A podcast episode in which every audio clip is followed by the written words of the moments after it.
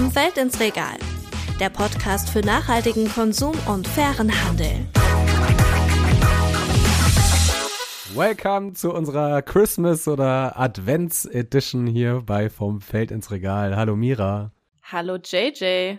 Ja, wir befinden uns schon mittendrin in der Adventszeit. Es ist endlich wieder Zeit, Bücher zu lesen, Kekse zu backen, sich das schlechte Wetter von drinnen anzuschauen und einfach mal gar nichts zu machen. Wie sieht das bei dir denn so aus in der Vorweihnachtszeit? Ja, bei mir sieht's auch sehr gemütlich aus, auf jeden Fall. Äh, auch ich äh, halte mich hauptsächlich in meiner Wohnung auf ähm, und mich zieht's dann doch eher vielleicht mal nur für einen Glühwein oder so raus auf dem Weihnachtsmarkt. Viele treffen sich ja auch irgendwie gerade mit ihren Freundesgruppen oder dem alten Jahrgang aus der Schule auf das ein oder andere Schnäpschen oder so bei diesen ganzen äh, Dingen, die wir gerade aufgezählt haben, also irgendwie Kekse backen oder Glühwein trinken, spielen Gewürze eine wichtige Rolle und genau darum soll es gehen heute. Aber ähm, backen, Mira, also ich muss ja ganz ehrlich sagen, ich bin jetzt nicht so der Weihnachtsbäcker. Also bei mir gab es da jetzt noch keine Plätzchen dieses Jahr. Wie sieht's bei dir aus? Ja, also ganz anders bei mir. Ich bin natürlich schon komplett prepared für Weihnachten in ein paar Wochen. Es gab schon Lebkuchen, es gab schon Nussecken und der nächste Termin mit meinen Freundinnen steht auch schon. Ja, das heißt bei uns auf jeden Fall schon richtige weihnachtliche Stimmung. Respekt. Ich hoffe, äh, ich kriege dann vielleicht mal so eine Ladung rübergeschoben. Na klar. Ja, also vielleicht für dann eure nächste Backaktion äh, hier mal ein bisschen Inspiration. Äh, wenn ich selber backe, hm, jetzt zu Weihnachten, was würde ich machen? Vielleicht ähm, Vanillekipferl, könnte ich mir gut vorstellen. Schon ganz geil. Oder ein Apfelkuchen mit Vanille und Zimt oder sowas. Auch gut. Boah, ich muss schon sagen, das klingt richtig, richtig gut. Äh, Vanille war jetzt schon mal drin, Zimt, zwei Gewürze, die in der Weihnachtsbäckerei auf gar keinen Fall fehlen dürfen. Julius Wenzig war das übrigens, Nachhaltigkeitsforscher am Zentrum für nachhaltige Unternehmensführung der Universität Wittenherdecke. Ja, und wir wollen uns heute mal anschauen, wie es denn um die Nachhaltigkeit bei Gewürzen bestellt ist. Und äh, das ist natürlich ein riesiges Feld, von daher hier erstmal so ein paar Facts zu diesen beiden Weihnachtsgewürzen. Ja, dann lass uns doch mal mit Vanille anfangen. Die gilt ja so ein bisschen als die Königin der Gewürze. Und ich muss sagen, es war ganz schön erstaunlich, was ich da alles in der Recherche rausgefunden habe. Weiß nicht, ob dir das bewusst war, aber die Vanille, die Gewürzvanille, ist eine Orchideenpflanze. Äh, das heißt, die klettert an Bäumen und Fehlen beispielsweise hoch. Das sind so grün bis gelbliche Blüten und dann gibt's da noch so Samenkapsel. Und eigentlich stammt die Pflanze aus Mexiko. Du sagst eigentlich, weil äh, heute wird sie woanders angebaut, oder? Genau. Mittlerweile ist das größte Anbaugebiet aber in Madagaskar. Und da habe ich auch noch mal einen ziemlich verrückten Fakt rausgefunden, äh, denn die Wetterbedingungen da sind zwar ideal, um Vanille anzubauen, allerdings gibt es einen entscheidenden Faktor, der fehlt, und zwar die Insekten, die die Vanille bestäuben. Das heißt, das Ganze wird von den Menschen vor Ort selbst gemacht. Das heißt, künstlich bestäubte Vanillepflanzen. Boah, wahnsinnig aufwendig, glaube ich. Ja, das ist super aufwendig und ähm, deshalb umso erschreckender, dass die Vanillebauern auf Madagaskar im Idealfall ungefähr so 10 Euro pro Kilogramm Vanille bekommen. Wie das leider so oft der Fall ist bei diesen Rohstoffen, bleibt das meiste bei den großen Händlern in der Mitte der Lieferkette hängen und ganz am Anfang kommt relativ wenig an. Das heißt, ähm, hier gibt es auch viele Kleinbäuerinnen und Kleinbauern, die mit dem Anbau wirklich weniger als ein Dollar am Tag verdienen. Und dabei verbraucht Vanille nicht gerade wenige Ressourcen. Ähm, darüber haben wir auch mit Julius gesprochen. Der hat sich nämlich in einer seiner Studien zu Umwelt- und Sozialauswirkungen von Gewürzen genau damit auseinandergesetzt. Wenn man das zuerst liest, kann man sich das irgendwie fast, fast nicht vorstellen. Ähm, natürlich wird Vanille ja auch immer in kleinen Mengen äh, angewendet und braucht man nicht so riesige Mengen. Aber da ist dann, sagen wir mal, für eine Tonne Vanille, was ja schon exorbitant viel ist, aber werden dann 148.000 Kubikmeter Wasser gebraucht beispielsweise, um das anzubauen. Das sind äh, rund 74 solcher 50 Meter Schwimmbecken, solltet ihr jetzt irgendwie so eine Relation brauchen. Äh, neben dem hohen Wasserverbrauch ist ein weiteres Nachhaltigkeitsproblem im Anbau von Gewürzen der Einsatz von Pestiziden. Solange jetzt nicht explizit darauf geachtet, beziehungsweise ja ein ökologischer Anbau irgendwie eingefordert wird, werden oft eben auch Pestizide verwendet. Ja, und so ist es eben dann auch vor ein paar Jahren erst vorgekommen, dass Kurkuma, äh, Curry und auch Zimt vom Lebensmitteleinzelhandel zurückgerufen werden mussten, weil sie mit dem verbotenen Pestizid Ethylenoxid verunreinigt waren. Das sind natürlich immer so Hinhörer und natürlich sind das eher Einzelfälle, weil die EU-Regeln, die sind schon recht streng und die werden auch regelmäßig überprüft, muss man sagen. Also dieser Pestizideinsatz, der ist eigentlich für uns Verbraucherinnen und Verbraucher jetzt nicht so das Problem, aber für die Produzenten ein ziemlich großes, hat uns Julius Wenzig erzählt. Die Kleinbäuerinnen und Kleinbauern, die oft eben nicht geschult sind im Umgang mit diesen Pestiziden, die sind wirklich gesundheitlich gefährdet. Die Umwelt leidet durch diesen hohen Einsatz an Pestiziden. Bodendegradation ist oftmals der Fall. Biodiversität leidet. Ja, das macht es dann anderen Tieren und Pflanzen wirklich sehr schwer überhaupt noch zu überleben. Und Wasserverschmutzung spielt natürlich auch eine Rolle. Aber ich würde sagen, lass uns doch noch mal ganz kurz auf das Gewürz Zimt schauen, liebe Mira. Das ist nämlich wirklich ein sehr, sehr interessantes Gewürz, habe ich auch in der Recherche festgestellt, weil äh, der Anbau, der ist schon ziemlich special, muss man sagen, oder? Ja, auf jeden Fall. Aber war dir denn eigentlich bewusst vor unserer Recherche, dass es zwei unterschiedliche Arten von Zimt gibt? Also ganz ehrlich, äh, nee. also ich war total überrascht auch, wie diese Zimtstangen entstehen äh, und dass das tatsächlich so ja ein Teil der Rinde ist, die dann wirklich einfach gerollt wird und da drin duftet der Zimt. Genau. Also wahrscheinlich hat man es im Supermarkt schon mal gesehen. Ich habe mich auch schon mal gefragt, wo ist eigentlich der Unterschied? Also wir haben diese zwei unterschiedlichen Zimtsorten. Das ist einmal der Cassia-Zimt und einmal der Ceylon-Zimt. Letzterer kommt aus Sri Lanka. Und man unterscheidet so ein bisschen zwischen den beiden Arten. Einmal, weil sie unterschiedlich wachsen. Im Endeffekt ähm, unterscheiden sie sich auch ein bisschen in der Qualität. Also man sagt so, der Cassia-Zimt, ähm, da wird er so in der Massenherstellung genutzt und der Ceylon-Zimt schmeckt eben ein bisschen besser, hat ein besseres Aroma ähm, und ist auch einfach intensiver. Ich würde sagen, das ist so richtiges Nerdwissen jetzt. Aber vielen Dank. Ja, schon, aber auch interessantes Wissen. Nämlich diesen Stangenzimt, den du gerade erwähnt hast, der kommt aus Sri Lanka. Und der entsteht, indem eben diese Rinde von der Pflanze dünn abgeschält wird und dann wird es quasi so ineinander gelegt und dann entsteht dieses Zimtröhrchen. Also beim nächsten Mal mal drauf achten, ähm, dass es da auch so einzelne Lagen drin geben kann. Aber lass uns doch nochmal über den Klassiker der Gewürze sprechen, nämlich Pfeffer. Den hast du aber zumindest immer zu Hause, oder? Pfeffer habe ich tatsächlich immer zu Hause, aber du wirst dich jetzt vielleicht wundern oder auch nicht wundern, ich weiß es nicht. Äh, ich habe nicht so viel Gewürze im äh, Schrank.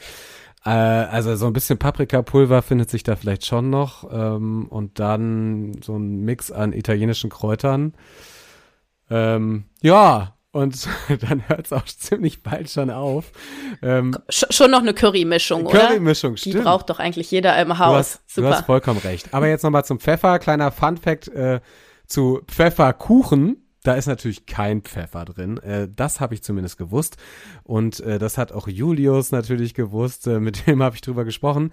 Aber der hat sich gefragt, woher kommt das, dass das dann Pfefferkuchen heißt? Und dann habe ich geguckt, warum. Und dann ist anscheinend, ähm, meine Familie kommt aus Schlesien und da in Schlesien und so früher ähm, wurde äh, Pfeffer einfach genutzt für den Gesamtbegriff von Gewürzen. Und äh, deswegen heißt es Pfefferkuchen. Ja, das kommt natürlich nicht von irgendwoher, denn Pfeffer ist zusammen mit Ingwer das am meisten importierte Gewürz. Früher war es unglaublich wertvoll, wurde im Mittelalter mit Gold aufgewogen. Die Seefahrer Christoph Kolumbus und Vasco da Gama haben auch wegen des Pfeffers übrigens ihre Exkursionen gestartet. Man kann also sagen, dass wir Gewürzen wie Pfeffer tatsächlich sogar die Globalisierung ein Stück weit äh, verdanken und den weltweiten Handel. Dann noch ein bisschen mehr Wissenswertes. Äh, ich habe herausgefunden, dass es gar keine konkrete Definition für Gewürze gibt. Also meines Wissens ist es tatsächlich irgendwas Pflanzliches. Es kann auch eine Mischung sein. Ähm, und ob es jetzt Kräuter oder Gewürze sind oder vielleicht auch Orangenschalen oder so. Also irgendwas, was halt deinem Gericht, was du so auf dem Teller hast, ein bisschen Geschmack zufügt. Ist das so korrekt? Genau, das hast du schon richtig erkannt. Die Definition ist hier ein bisschen schwierig. Ähm, wer kennt sie nicht? Die ISO, das ist die International Standards Organization, und die beschreiben Gewürze als pflanzliche Produkte oder Mischungen daraus, die zum Würzen und Aromatisieren von Lebensmitteln verwendet werden. Das heißt, du hast es eigentlich schon ganz gut zusammengefasst. Das führt aber auch oft dazu, dass Daten, die zu Gewürzen erhoben werden, ähm, auch wenn es sich um Produktion und Handel dreht, stark variieren können, weil eben je nach zugrunde gelegter Definition Ergebnisse abweichen. Ja, Mira, ich würde sagen, Nerdwissen on. Ja, danke, JJ. Ähm, hast du dich denn schon mal gefragt, wo eigentlich der Pfeffer wächst? Ähm, ja. Doch, ich habe bestimmt auch schon mal gesagt, äh, geh da hin, wo der Pfeffer wächst. Dead joke. Genau, aber wo ist das eigentlich? Äh, ich glaube, das wissen die wenigsten. Das wollen wir jetzt ändern. Ursprünglich kommt der Pfeffer aus Indien. Heutzutage wird er in Vietnam, Brasilien und Indonesien vor allem angebaut. Doch da führt der Anbau von Pfeffer auch oft zu Problemen und Herausforderungen vor Ort. Pfeffer ist nämlich ein sogenannter Entwaldungstreiber. Das heißt, für den Anbau kommt es dazu, dass eben Bäume gerodet werden. Das passiert einmal, weil es natürlich Fläche braucht, um den Pfeffer anzubauen. Aber es gibt noch einen weiteren Faktor. Nämlich Pfeffer ist eine Kletterpflanze. Das heißt, auf diesen Plantagen braucht er irgendwas zum Hochklettern. Und was eignet sich da besser als natürlich Holzpfähle? Und diese stammen dann oftmals aus entwaldeten Gebieten. Tatsächlich braucht es nämlich bis zu 2000 Rangpfähle pro Hektar Pfefferplantage. Das ist schon einiges. Ist natürlich die Frage, wie kann man das vielleicht ändern? Da gibt's auch Ansätze, nämlich den Pfeffer einfach, so wie er auch ursprünglich gewachsen ist, an Bäumen in so eine Art Agroforstsystem wachsen zu lassen. Also Agroforstsysteme auf jeden Fall ähm, ja mal wieder eine Möglichkeit, das Ganze nachhaltiger zu gestalten. Und ich habe noch was zu Pfeffer zu vermelden. Pfeffer ist nämlich ein Musterbeispiel dafür, wie unterschiedlich der Anbau und auch die Lieferkette aussehen können. Und äh, das ist tatsächlich ein Musterbeispiel für Gewürze allgemein. Zum Beispiel jetzt äh, bei Pfeffer ist es so, dass in Indonesien wird eigentlich fast 99 Prozent in kleinbäuerlicher Landwirtschaft erzeugt. Und in Brasilien beispielsweise gibt es sehr spezialisierte Pfefferplantagen. Und ähm, das ja, gibt einfach dann auch sehr unterschiedliche Nachhaltigkeitsherausforderungen. Also weil einfach, sagen wir mal, kleinbäuerliche Landwirtschaft, da arbeitet dann die ganze Familie mit auf dem Betrieb, da ist es dann auch normal, dass äh, die Jugendlichen und Kinder auch mal helfen, da ist dann auch sehr schwierig zu unterscheiden wo dann eigentlich der Unterschied ist zu Kinderarbeit, zu normaler Arbeit. Teilweise gibt es dann auch einfach sehr junge Menschen, die dann auch schon Familien haben und die auch versorgen müssen, die vielleicht bei uns eher als Kinder gelten würden, ähm, sagen wir mal so. Und in den großen Plantagen gibt es natürlich andere Herausforderungen. Also gerade bei der Erntesaison mit WanderarbeiterInnen, ähm, die, sagen wir mal, nicht so viele Rechte haben oder so. Vor allem, weil die Ursprungsländer der Gewürze zum größten Teil im globalen Süden liegen, braucht es hier einen besonderen Fokus auf die Menschenrechte, fordert Julius. Und das Problem bei den Gewürzen ist besonders groß, denn die Lieferkette ist einfach unfassbar komplex. Viele Unternehmen ähm, hätten auch gar nicht die ganze Lieferkette ganz im Blick, meint Julius. Und äh, es gibt auch viel zu viele Zwischenhändler und auch sehr viel Geheimhaltung, weil sich da keiner einfach in die Karten lassen schauen möchte, mit wem er wie handelt. Nehmen wir doch mal Indien als Beispiel. Das ist eines der größten Gewürzexportländer. Und trotz der hohen Menge, die da exportiert werden, sind 85 Prozent aller Produzenten Kleinbäuerinnen und Kleinbauern. Und oft reicht der Ertrag nicht für die Erwirtschaftung eines existenzsichernden Einkommens aus. Das heißt, ein Einkommen, mit dem die Familie ein menschenwürdiges Leben führen kann. Zudem gibt es noch weitere Probleme, wie etwa der unkontrollierte Einsatz von chemischen Düngemitteln, Pestiziden oder Herbiziden, was sich natürlich auf die Gesundheit der Menschen und auch auf die Umwelt auswirkt. Also so gesehen echt ein Teufelskreis. Da ist einfach auch wieder so, dass beispielsweise große Erzeugerorganisationen immer mehr Umsatz haben und immer mehr Erfolg haben, auch in der Auseinandersetzung, weil das natürlich auch für große, jetzt beispielsweise deutsche Gewürzhersteller immer einfacher ist, wenn du einfach große Mengen hast, die du abnehmen kannst, wo du Leute hast, die sind professionalisiert, die können gut Englisch, die können die internationalen Standards einhalten. Und gerade Kleinbauern und Bäuerinnen, die eben dieses Know-how nicht haben, gerade auch Frauen, die, sagen wir mal, für den Anbau in kleinbäuerlicher Landwirtschaft zuständig sind, die werden da eben teilweise durch kulturelle Faktoren, aber eben auch durch diese ökonomischen Faktoren ähm, ja, benachteiligt. Und ich glaube, das ist schon auch gerade im Gewürzbereich schon eine große Schwierigkeit. Diese Benachteiligung soll es eben genau durch das Lieferketten-Sorgfaltspflichtengesetz, wie wir es so schön nennen in Deutschland, zukünftig nicht mehr geben. Das deutsche Lieferkettengesetz soll dafür sorgen, dass Unternehmen die Menschenrechte in ihren Lieferketten auch einhalten. Um das umzusetzen, sollen Unternehmen eine systematische Erfassung ihrer Risiken vollziehen, eine sogenannte Risikoanalyse. Und ein Unternehmen, was sich damit schon befasst hat, ist Jägermeister. Und deshalb jetzt alle Schnapsdrosseln aufgepasst. Wenn ihr jetzt kurz vor Weihnachten eine Flasche dieses berühmten Kräuterlikörs irgendwie auf den Tisch stellt, dann wollt ihr natürlich genau wissen, was da drin ist und was die Firma so ja für mehr Nachhaltigkeit tut. Hier mal ein paar bekannte Zutaten. Süßholz, Sternanis, Zimt, Orangenschale, Ingwer, Gewürznelke, grüner Kardamom, Wacholder und es gibt noch einige andere. Insgesamt sind es genau 56 Kräuter oder eben Gewürze, die darin enthalten sind. Und wir haben mit einem der wenigen Menschen gesprochen, der wirklich alle kennt. Andreas Einig ist Direktor äh, of Botanical Sourcing und damit der Chef-Gewürzejäger von Jägermeister. Ja, das klingt schon nach einem ziemlich niceen Job. Immer mal wieder in die Anbauländer fliegen und natürlich auch hin und wieder die Qualität der Produkte hier zu Hause überprüfen. Äh, das ist ja Teil auch der, ähm, ja, des, des, der Aufgabe, eben die, auch die, die sensorischen Eigenschaften zu schulen. Also wir machen auch hier in der Abteilung regelmäßig sensorische Verkostungen, einmal von Spirituosen und, und Konkurrenzprodukten natürlich, aber auch dann von, von Rohstoffen und von ähm, ja, verschiedensten Kräutern und Gewürzen. Das ähm, ist also nach wie vor auch spannend und ich begeistere mich auch für, ja, für die Gewürze und die, die Welt der Gewürze, auch, auch privat äh, beim Kochen oder Backen, so dass die Frage jetzt natürlich gut kommt zum, ja, zum, zum Weihnachtsfest. Andreas ist natürlich ein richtiger Gewürzexperte, aber hat er denn auch ein Lieblingsgewürz? tatsächlich die, die Muskatnuss beziehungsweise Marzis, also das, ähm, die Muskatblüte, ein sehr spannendes und auch einfach optisch tolles, schönes ähm, Gewürz, was toll riecht und auch eben ja zum Würzen hervorragend geeignet ist. Also ich liebe Muskatnuss und die, ähm, der Mantel der Muskatnuss ist ja sozusagen die Muskatblüte. Es ist keine Blüte, es ist eine Samen, ein Samenmantel und ähm, der hat so eine tolle leuchtend rote Farbe äh, und wenn man den bekommt aus Indien, wo unser Lieferant sitzt, dann ist das immer eine Freude, auch dann diese Lieferung dann zu beproben, zu bemustern. Ja, okay, spannend. Hab ich jetzt tatsächlich noch nie von gehört, Mira. Ich bin nicht überrascht. Aber ich muss auch zugeben, auch ich habe es vorher noch nicht gehört. Klingt aber tatsächlich super interessant.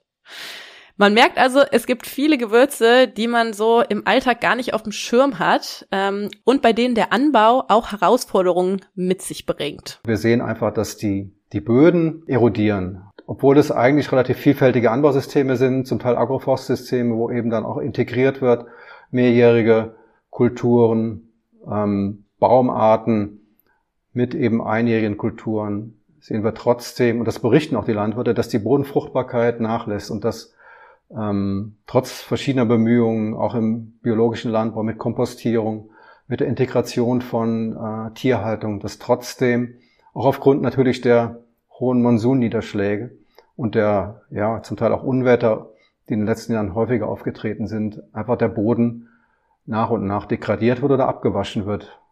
Und das ist ein Problem, was sich kaum aufhalten lässt. Und das macht einem natürlich schon Sorge, weil langfristig ähm, wird es halt immer schwieriger. Und dagegen zu steuern, das ist eine große Aufgabe. Sowohl die Bodendegradation, also wenn der Boden einfach keine Nährstoffe mehr hat, als auch die Klimawandelfolgen machen den Produzenten und Produzentinnen in der Landwirtschaft natürlich ordentlich zu schaffen. Damit aber noch nicht genug. Es kommt obendrauf noch der Preiskampf auf den Markt und so kommt es, dass es zukünftig wahrscheinlich noch schwieriger wird, manche Rohstoffe einzukaufen. Und Andreas hat auf jeden Fall betont, dass es für Jägermeister eine große Rolle spielt, wo die Rohstoffe herkommen für ihren Kräuterlikör und dass sie eben schon versuchen, zumindest äh, auf Pestizide zu verzichten im Anbau für ihre Gewürze.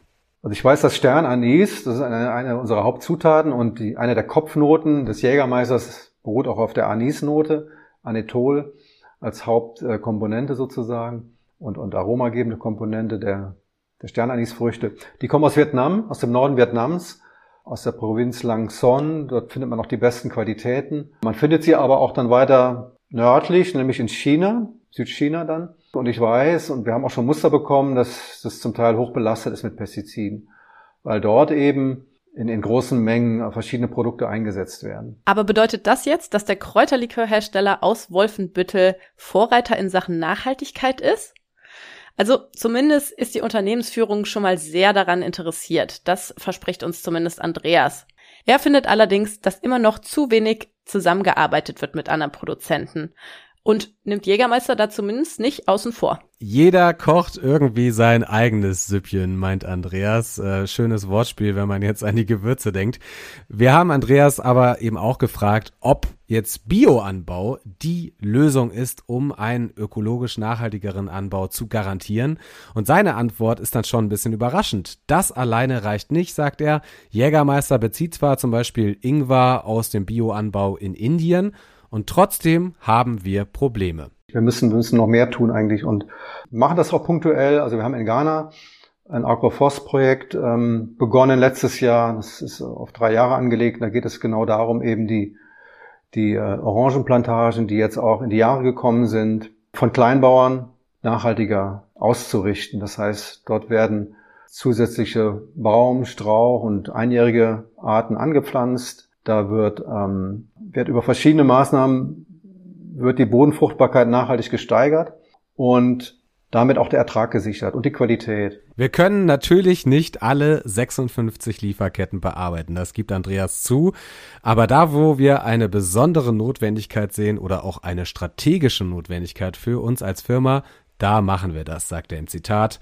Und das klingt ehrlich gesagt so, als sei da schon noch ordentlich Luft nach oben was Jägermeister aber zumindest schon mal anstrebt. Es wird wohl allerdings noch ein bisschen dauern, bis Jägermeister das Fairtrade-Siegel oder das Bio-Siegel tragen, obwohl Andreas sich das natürlich wünscht.